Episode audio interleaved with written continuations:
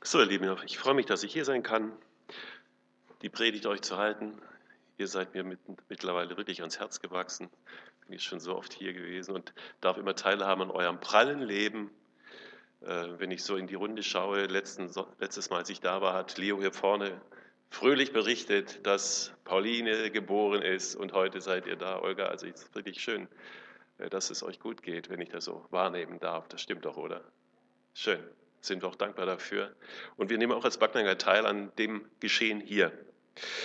Das pralle Leben, zu dem gehört eben nicht nur Geburt, die Geburt eines neuen Lebens, sondern eben auch ähm, das Thema, mit dem wir uns heute beschäftigen wollen, nämlich der Tod. Und auch wenn der Tod in unserer Gesellschaft, ich glaube, ein Tabuthema ist. Man spricht nicht gern über Tod und über Sterben. Haben wir gar kein Problem damit. Deshalb sagen wir Christen auch nicht Totensonntag, sondern wir sagen Ewigkeitssonntag. Und an diesem Tag, da erinnern wir uns ja so an, an liebe Menschen, die wir in, den letzten, in der letzten Zeit vielleicht verloren haben. Vielleicht habt ihr da so ganz bestimmte Menschen oder einen bestimmten Menschen auch so wirklich ganz bewusst vor Augen. Von mir, von mir kann ich sagen, ich bin in diesem Jahr mehrfach an dem Grab von Menschen gestanden, Menschen, die noch sehr jung waren. Und zuletzt vor wenigen Wochen an dem Grab unserer Nachbarin. Neben uns wohnt eine Familie mit zwei Töchtern und die Frau hatte vor sechs Monaten eine Krebsdiagnose bekommen. Und es hat sich herausgestellt, dass der Krebs schon so weit fortgeschritten war, dass er auch mit allen tollsten Behandlungstechniken nicht mehr in den Griff zu kriegen war. Und sie ist in einer unglaublichen Geschwindigkeit, das war wirklich äh, erbärmlich mit anzusehen, zerfallen, körperlich zerfallen und ist jetzt vor wenigen Wochen beerdigt worden. Und der, der Mann, wir haben ja einen sehr guten Kontakt zu denen gehabt, wir haben uns immer wieder auch mit denen getroffen, war dann öfters bei uns und konnte das schwer ertragen. Und es, es waren Menschen, die mit Christus nichts am Hut hatten, mit Gemeinde, mit Bibel wirklich nicht. Ähm, und am Ende haben wir dann ihn immer verabschiedet mit dem Wort, wir beten für euch und besonders für Bettina. Und das, man hat gemerkt, das hat ihm irgendwie gut getan. Da gab es gar keine Widerstände. Und trotzdem sollte es so sein, dass die Frau gestorben ist und vor wenigen Wochen am Grab, das werde ich nicht vergessen. Äh, deswegen sage ich das so, weil ich noch so bewegt bin. Ich werde nicht vergessen, dass das Weinen und Klagen der Töchter. Die haben nicht mehr mehr geweint, die haben geschrien am Grab. Und über diese Beerdigung, die ja nun keine christliche Trauer, keine christliche Beerdigung war, da schwebte so diese dunkle Wolke von einer Frage, nämlich das Warum. Warum sie, warum so früh? Und auch mich hat diese Frage des Warum etwas beschäftigt, weil ich natürlich auch mich gefragte, habe ich nicht genug gebetet? Habe ich vielleicht nicht intensiv genug gebetet oder nicht richtig geglaubt. Das hat mich schon eine Zeit lang bewegt. Und ich möchte heute in der Predigt diese Warum-Frage etwas näher beleuchten, der Frage nachgehen. Diese Frage, warum lässt Gott das zu? Auch deshalb möchte ich dieser Frage nachgehen, weil äh, mir in den Traueranzeigen, die so in den Tagesanzeigen, in den Tageszeitungen zu lesen sind, diese Frage öfters gestellt wird. Ähm, ich habe mir die Mühe gemacht oder ja, ich habe mir die Zeit genommen, meine Vorbereitung auf diese Predigt, so diese Traueranzeigen ein bisschen intensiver zu verfolgen und ähm, habe festgestellt, dass ein Gottesbezug in diesen Anzeigen immer weniger da ist. Und in gleichem Maß, wie der weniger da ist, kommen diese Fragen. Und ich habe eine Anzeige so mal mitgebracht, die ist mir in, der letzten, in den letzten Tagen so in die Hände gefallen. Also ein, ein äh, Mann im besten Alter ist gestorben, ein Manager einer Firma. Da steht oben drüber, der Porsche steht noch auf dem Hof, aber der Fahrer fehlt. Warum? Die Warum-Frage. Letztendlich ist es immer eine Frage, die so in Richtung Gott fast anklagend gestellt wird. Aber ich glaube, dass diese Warum-Frage nicht nur von Menschen gestellt wird, die nicht an Gott glauben. Warum lässt Gott das zu, dieses Leid zu? Diese Frage ist im Grunde die Grundfrage unseres Menschseins. Und wie ist das eigentlich, wenn wir als Christen so von der Liebe Gottes reden und dann sehen müssen, wie guten Menschen Schlimmes, Böses, Leidvolles widerfährt? Keine Frage begleitet unser Leben so wie diese Frage, wenn wir in das Leid dieser Welt hineinblicken. Und wir haben es ja gerade in den letzten Wochen wieder schmerzvoll erlebt. Warum lässt Gott das zu, dass bei diesem fürchterlichen Terroranschlag in Paris, Freitag vor einer Woche, 130 Menschen, fast alles noch sehr junge Menschen, ihr Leben verlieren, regelrecht hingerichtet werden? Und wir merken auch da, wo wir bislang so diese Frage nach dem Leid in dieser Welt noch so eher distanziert aus dem Fernsehsessel gestellt haben, da spüren wir, wie diese Katastrophen, auch der Terror immer näher an unsere Haustüre rückt. Man kann die Frage nach dem Leid in dieser Welt auch so stellen, dass man sagt, wenn das dein Gott ist, der sowas zulässt, dann will ich mit diesem Gott nichts zu tun haben. Und sehr häufig wird diese Frage so gestellt. Nach wie vor ist Gott die erste Adresse für alle Warum-Fragen dieser Welt. Es gibt ja so, ein, so eine Art modernen Atheismus, der sagt, ich bin deshalb Atheist, weil ich nicht an diesen Gott glauben kann, der dieses Leid zulässt. Man will Gott sozusagen für das Leid in dieser Welt bestrafen, indem man ihm so jede Gefolgschaft verweigert. Manchmal ist es aber auch so ein schlichtes Nicht mehr glauben können. Kenne ich auch solche Menschen, wo das Gefühl da ist, dass dieser Gott, der einen so von der Kindheit an begleitet hat, dass dieser Gott in der Welt irgendwie die Fäden aus der Hand verloren hat. Was soll denn das für ein Gott sein, der das zulässt alles? Und fällt es nicht wirklich schwer angesichts des Leides in dieser Welt, an einen guten Gott zu glauben? Kann man da nicht berechtigt Einwände erheben? Wenn die Verbrecher leiden, wenn es einen dieser Terroristen da erwischt, dann kriegen die das ja noch in unserem Weltbild unter. Dann stärkt das eher noch den Glauben an eine, höhere Gerechtigkeit. Wenn so am Schluss ein mordender IS-Terrorist umkommt, das treibt uns nicht um, weil wir sagen, der hat es doch nicht anders verdient dann scheint es ja doch eine höhere Ordnung zu geben. Aber was ist mit den Unschuldigen, denen auch unendliches Leid zugeführt wird, zugefügt wird? Was ist mit den unschuldigen Kindern? Ihr erinnert euch vielleicht, vor einigen Monaten war dieses Bild in der Zeitung, in allen Illustrierten, wo ein kleiner Junge im Meer treibend an den Strand gespült wird. Ich glaube, an der türkischen Küste war das. Warum lässt Gott auch diesen unschuldigen Menschen so viel Leid und Schmerzen widerfahren? Und ich nehme es vorweg, diese Frage werde ich heute Morgen nicht beantworten, weil ich sie nicht beantworten kann. Und ich behaupte, niemand kann diese Frage beantworten. Was ich aber heute machen möchte, ist die Fragestellung einmal etwas genauer unter die Lupe zu nehmen. Könnte es sein, dass wir deshalb keine Antwort auf diese Frage stellen, weil wir diese Frage falsch stellen?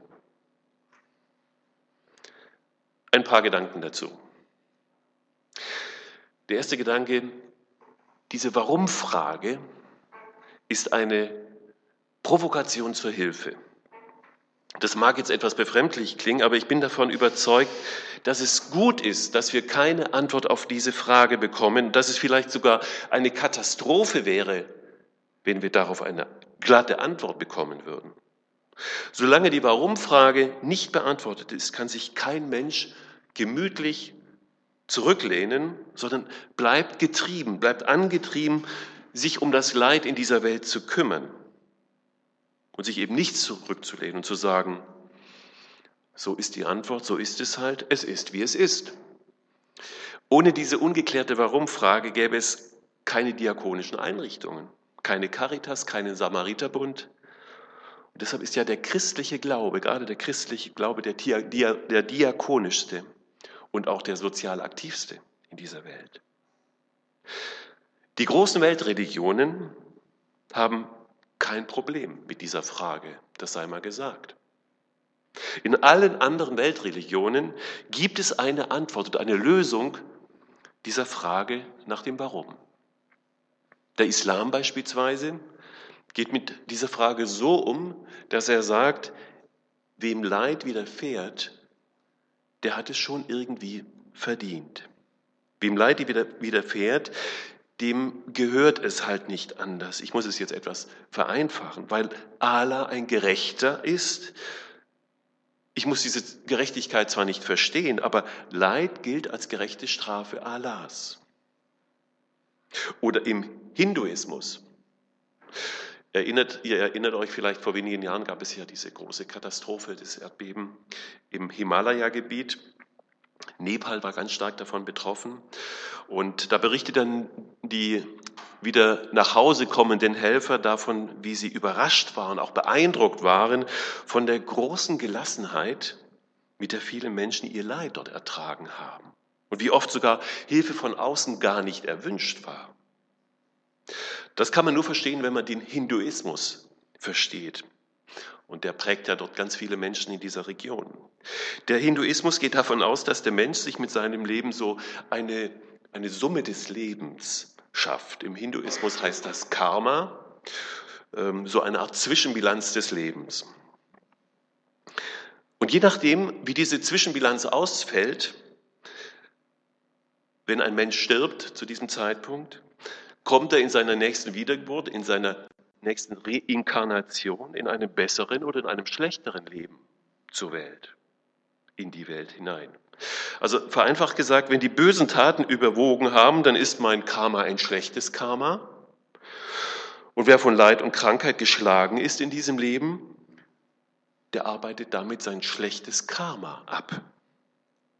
Und wenn dann Christen kommen, so aus gut gemeinter Nächstenliebe, und Barmherzigkeit und wollen dann helfen, dann führt das aus Sicht eines Hindu dazu, dass er sein schlechtes Karma dadurch nicht abarbeiten kann und damit auch verhindert wird, dass er in seiner nächsten Reinkarnation in einem besseren Leben leben kann. Also in der Religion des Hinduismus bekommt das Leid einen Grund, einen guten Sinn. Wem es dreckig geht, der arbeitet halt sein schlechtes Karma ab und hat dann die Hoffnung, zu einem besseren Leben wiedererweckt zu werden. Also hier ist die Warum-Frage geklärt. Aber wie ist es bei uns Christen, auch unter uns Christen, gibt es oft eine Verkürzung dieser Warum-Frage, wo sie so mit einem Kurzschluss beantwortet wird. Ein Kurzschluss dahingehend, dass vielfach verkündigt wird, gesagt wird, Wem Leid widerfährt, der hat nicht richtig geglaubt. Wer keine Heilung von Krankheit erfährt, der hat nicht richtig gebetet oder im Gebet nicht ausreichend geglaubt. Wir merken, auch hier wird die Warum-Frage mit einem Kurzschluss beantwortet. Nein, von Gott, von der Bibel her bekommen wir keine Antwort auf die Frage nach dem Leid in dieser Welt und keine Antwort auf die Frage nach meinem ganz persönlichen Leid. Aber gerade weil wir uns als Christen eben nicht mit dem Leid auf dieser Welt abfinden können, weil wir es nicht erklären können, gibt es den Dienst am nächsten, gibt es diakonische Arbeit, kümmern sich Christen um das Leid in dieser Welt. Ein weiterer Gedanke. Wir alle stehen mittendrin, ich stehe mittendrin in sündhaften Verhältnissen. Da können wir uns gar nicht entziehen. Also wenn es nur so um ein moralisch und ethisches Urteil über, über dich und mich gibt, dann können wir uns wahrscheinlich abgrenzen von den Bösewichten in dieser Welt, von den Terroristen und Verbrechern. Aber entscheidend ist, dass ich in einer Schicksalsgemeinschaft Mensch hinein verwoben bin in Schuld und sündhafte Verstrickungen. Da können wir uns nicht entziehen. Also es ist nicht nur die einzelne Tat, die einzelne Sünde, der einzelne Übertret, das einzelne Übertreten von Geboten. Nein, die Bibel sagt, sie sind alle abgewichen und allesamt verdorben. Da ist keiner, der Gutes tut, auch nicht einer. Römer 3. Und deshalb müssten wir doch eigentlich eine ganz andere Frage stellen. Woher kommt eigentlich das Gute in unserem Leben? Woher kommt es, dass es mir schuldige Menschen so gut geht? Es gibt im Lukas-Evangelium eine bekannte Geschichte, Lukas 13.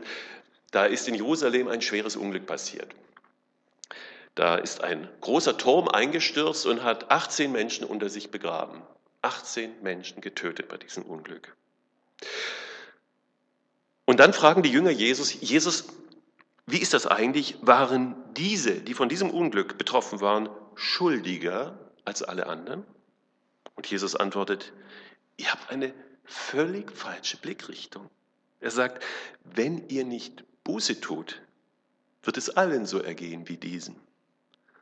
Das heißt, Jesus dreht das Bild, das die Jünger hatten und das Bild, das wir auch ja auch in aller Regel haben, sitzt ja so tief drin, dreht er komplett auf die Füße. Jesus sagt, eigentlich hätten es alle Menschen verdient, dass sie von einem solchen Unglück, von einem umstürzenden Turm erschlagen werden. Es ist vielmehr umgekehrt. Die Frage ist daher nicht, waren die, die bei diesem Unglück ums Leben gekommen sind, schuldiger als alle anderen, sondern wie kommt es eigentlich, dass es uns Schuldigen so gut geht? Warum wir, können wir heute Morgen hier in aller Freiheit kommen? Wir haben gut gefrühstückt, hatten einen frischen Kaffee und sitzen hier und dürfen in aller Freiheit an diesem Gottesdienst teilnehmen. Warum haben wir frische Luft zum Atmen und Wohlstand? Warum bin ich gesund? Warum geht es uns so gut in einer Welt, über die Gott schon sein Gericht hält? Also wir merken, die Frage nach dem Leid in dieser Welt ist immer auch eine Frage nach der Perspektive. Ein weiterer Gedanke, der Mythos vom, Mythos vom guten Menschen. Wenn wir die Bibel aufmerksam lesen, dann merken wir, dass die Bibel und ganz besondere das Neue Testament aufräumt mit dem Mythos vom guten Menschen. Das hängt damit zusammen, dass die Bibel diese Eigenschaften gut und böse anders definiert als wir. Für uns ist der gut, der Gutes tut. Und der ist schlecht, der Böses tut. Die große Überraschung ist, dass die Bibel das ganz anders sieht. Der Mensch ist nicht böse, weil er Böses tut. Nein, es ist andersrum. Er tut Böses, weil er böse ist. Sein Handeln spiegelt nur sein Sein, sein Sein wider. Unser Problem ist nämlich nicht unser Handeln, unser Tun. Und da wird es in unserer Gesellschaft an dieser Stelle großen Widerspruch geben. Nein, unser Problem ist nicht unser Handeln. Die Bibel sagt, unser Problem ist unser Sein. Wir tun deshalb Böses, weil wir böse sind, getrennt vom Schöpfer dieser Welt, von Gott. Also wenn es nur ums Handeln geht, wie gesagt, da können wir uns von den Verbrechern und von den Terroristen dieser Welt distanzieren. Da können wir sagen, nein, zu denen gehöre ich nicht, mit denen habe ich nichts am Hut. Aber wenn es um das Sein geht, kann ich das nicht mehr sagen. Den Mythos vom guten Menschen, gibt es in Kinderbüchern, den gibt es in den Märchen, die wir alle als Kind gehört haben. Da ist klar, das ist gut, das ist böse, die sind gut, die sind böse. Den Mythos vom guten Menschen gibt es auch in einer humanistischen Ethik. In der Bibel finden wir dieses Bild vom guten Menschen nicht. Die Bibel ist da knochenüchtern und total ehrlich. In einem Punkt sind sich alle Menschen gleich, sagt die Bibel. Da ist keiner, der Gutes tut, auch nicht einer. Und Gott behandelt alle seine Menschen gleich. Jesus sagt in der Bergpredigt in Matthäus 5, Vers 45, er lässt seine Sonne aufgehen über Böse und Gute und lässt regnen über Gerechte und Ungerechte. Und wir finden das manchmal total ungerecht. Da gibt es einen Psalm, Psalm 73, wo ein König Asaf das auch total ungerecht findet. Gott anklagt. Er sagt, sieh, das sind die Gottlosen. Die sind glücklich in der Welt, die werden reich. Und ich, ich, Gottesfürchtiger, ich bin täglich geplagt. Er sagt, und meine Züchtigung ist alle Morgen da. Ja, da beklagt sich einer bei seinem Gott, weil er die Welt nicht mehr versteht. Also wir merken schon, vor ein paar tausend Jahren wurden die Menschen von dieser Warum-Frage umgetrieben. Aber dieser Asaf, der bleibt ja nicht bei seinem Klagen stehen, sondern er bekommt von Gott eine ganz tiefe Erkenntnis wo es am Ende dieses Psalms heißt, bis ich merkte auf ihr Ende. Das hat so viel mit dem Psalm auch zu tun, den du, Uwe, vorgelesen hattest. Herr, lehre uns bedenken, dass wir sterben müssen, auf dass wir klug werden. Merken wir, unser Leben ist viel mehr als die Daten, die vielleicht einmal so auf unserem Grabstein stehen werden. Wir sehen zwischen Geburt und Tod nie die Wirklichkeit, die Gott sieht über uns. Und deshalb haben wir als Christen so einen anderen Blick auf diesen Totensonntag und feiern ihn als Ewigkeitssonntag. Denn es ist eben nicht alles aus. Und zwar weder für den einen noch für den anderen. Gott wird einmal Gericht halten, so sagt es die Bibel. Gott wird ein gerechtes Gericht halten. Und dann wird Gottes Gerechtigkeit zum Zug kommen. Und das ist jetzt dieser Lichtstrahl, dieser Lichtstrahl der Hoffnung. Der Himmel fängt hier und jetzt schon an. Vielleicht merken wir jetzt schon so etwas. Jesus Christus ist nicht die Lösung der Frage, aber Jesus Christus ist die Erlösung von der Frage. Und ich will das ein bisschen erklären. In Jesus, dem Sohn Gottes, hat Gott uns den, den Himmel sozusagen auf die Erde geschickt. Da, wo Jesus gewirkt hat, da, wo er war, da war Himmel auf Erden. Und dieser einzigartige, sündlose Mensch und Gottes Sohn wird ans Kreuz genagelt. Man lässt ihn qualvoll sterben am Kreuz. Und dann, dann stellt auch der Sohn Gottes die Warum-Frage. Er schreit es heraus. Warum, warum ein Vater? Jesus stellt dieselbe Frage, die wir so oft in unserem Leben stellen. Warum hast du mich verlassen? Warum, Vater, lässt du das zu? Und Gott schweigt. Und dieses Schweigen Gottes über diesem Kreuz, das hat einen Grund. Das können wir erklären. Gott schweigt, weil er diesen Menschen wirklich verlassen hat. In diesem Moment. In dem Moment des Sterbens Jesu am Kreuz befindet sich dieser Mann in der tiefsten Gottlosigkeit, weil alle Schuld der Menschen auf ihm jetzt lasten. Alles ist auf seine Schultern gepackt. Deshalb schweigt Gott. Auf die Warum-Frage Jesu gibt es eine Antwort.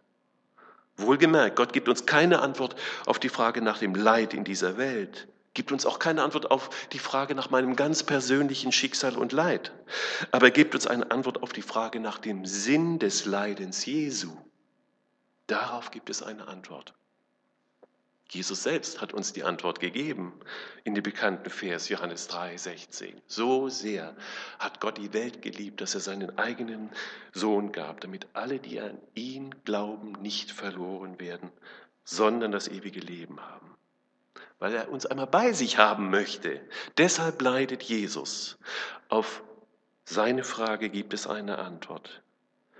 Und weil Jesus selbst durch all diese Verzweiflung gegangen ist, durch alle Schmerzen und durch alles Leiden, die Menschen nur haben können, deshalb versteht er auch uns mit unseren quälenden Fragen und geht mit uns durch diese dunkelsten Tälern hindurch. Und er geht auch mit uns durch die Todestäler hindurch. Er löst mich davon, dass ich Tag und Nacht grübeln und verzweifeln muss über den ungelösten Fragen meines Lebens. Und ich möchte uns, möchte uns am Ende dieser Predigt so noch in diesen Lichtstrahl der Hoffnung hineinstellen. So wie es Paulus mit den Gläubigen in Korinth tut. Denen schreibt er im ersten Korintherbrief, Kapitel 15, ich lese da ab Vers 51 ein paar Verse. Siehe, ich sage euch, siehe, ich sage euch ein Geheimnis. Wir werden nicht alle entschlafen, wir werden aber alle verwandelt werden. Und das plötzlich, in einem Augenblick, zur Zeit der letzten Posaune. Denn es wird die Posaune erschallen und die Toten werden auferstehen, unverweslich. Und wir werden verwandelt werden. Denn dies Verwesliche muss anziehen die Unverweslichkeit und dies Sterbliche muss anziehen die Unsterblichkeit. Und am Ende dieser Abschnitt sagt er, der Stachel des Todes aber ist die Sünde, die Kraft aber der Sünde ist das Gesetz. Gott aber sei Dank, der uns den Sieg gibt durch unseren Herrn Jesus Christus. Also Paulus verwendet dieses Bild vom Stachel. Wir kennen vielleicht giftige Tiere, die einen giftigen Stachel haben. Und wenn man mit denen in Berührung kommt oder die einen stechen, dann kann es zum Tod führen. Sünde ist wie so ein Gift, das zum Tod führt. Das ist das tiefste Verständnis von Sünde, diese Trennung vom Schöpfer, der das Leben ist. Und wenn Paulus von Ewigkeit spricht, dann kann er gar nicht anders als vorher von Sünde zu sprechen, weil dann die Erlösung erst so richtig zum Strahlen kommt. Wir haben mit der Erlösung durch Christus das Gegengift gegen die Sünde induziert bekommen. Und der Tod ist nur noch Durchgangsstation, weil Christus die Macht des Todes besiegt hat. Das ist das Evangelium. Der Tod ist schrecklich und deshalb ist er, wie gesagt, das Tabuthema in unserer Gesellschaft.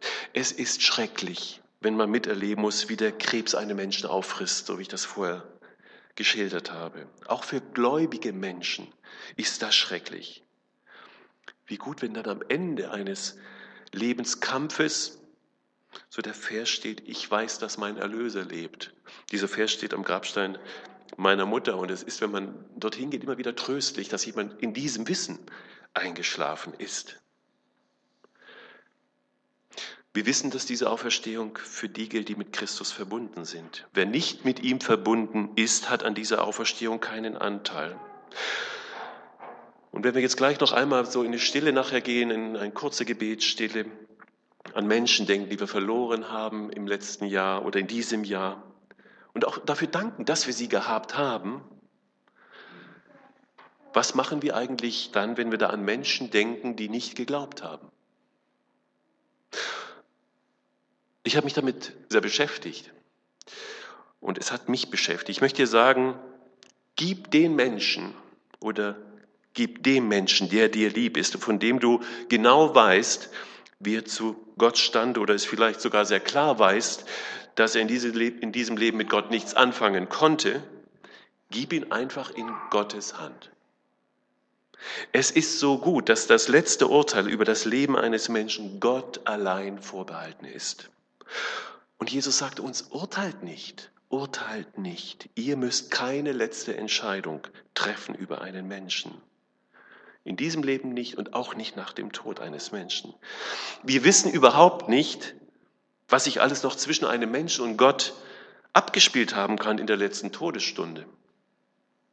Deswegen dürfen wir da auch nicht herumspekulieren.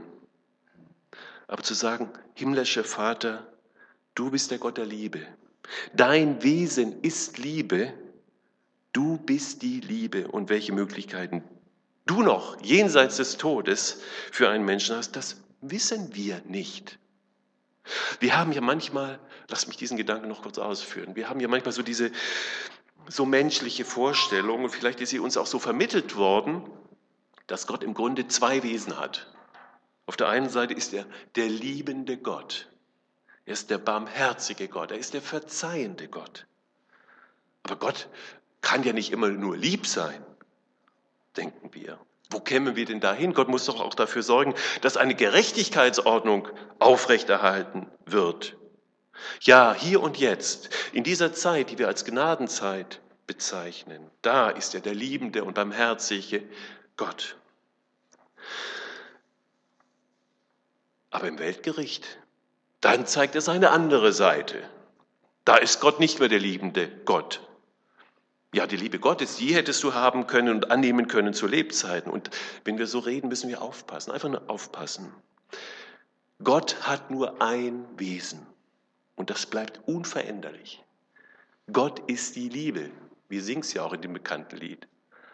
Aber er hat viele Eigenschaften. Gott ist gnädig, Gott ist geduldig, Gott ist barmherzig, Gott ist heilig, Gott ist gerecht, Gott ist zornig. Ja, unbedingt, ja. Aber jede dieser Eigenschaften ist ein Ausdruck seiner Liebe. Gottes Wesen ist Liebe. Und wenn Gott zornig ist, dann ist er genauso der liebende Gott, wie wenn er barmherzig ist. Seine Gerechtigkeit ist genauso Ausdruck seiner Liebe, wie sein Zorn Ausdruck seiner Liebe ist. Ich weiß, da knirscht so manchmal in unseren Gehirnwindungen. Ja, es wird ein Weltgericht geben, das dürfen wir niemandem verschweigen. Nein. Jesus selbst spricht vom Weltgericht, aber wie gut ist es, dass das letzte Urteil über das Leben eines Menschen einem Gott vorbehalten ist, der die Liebe ist.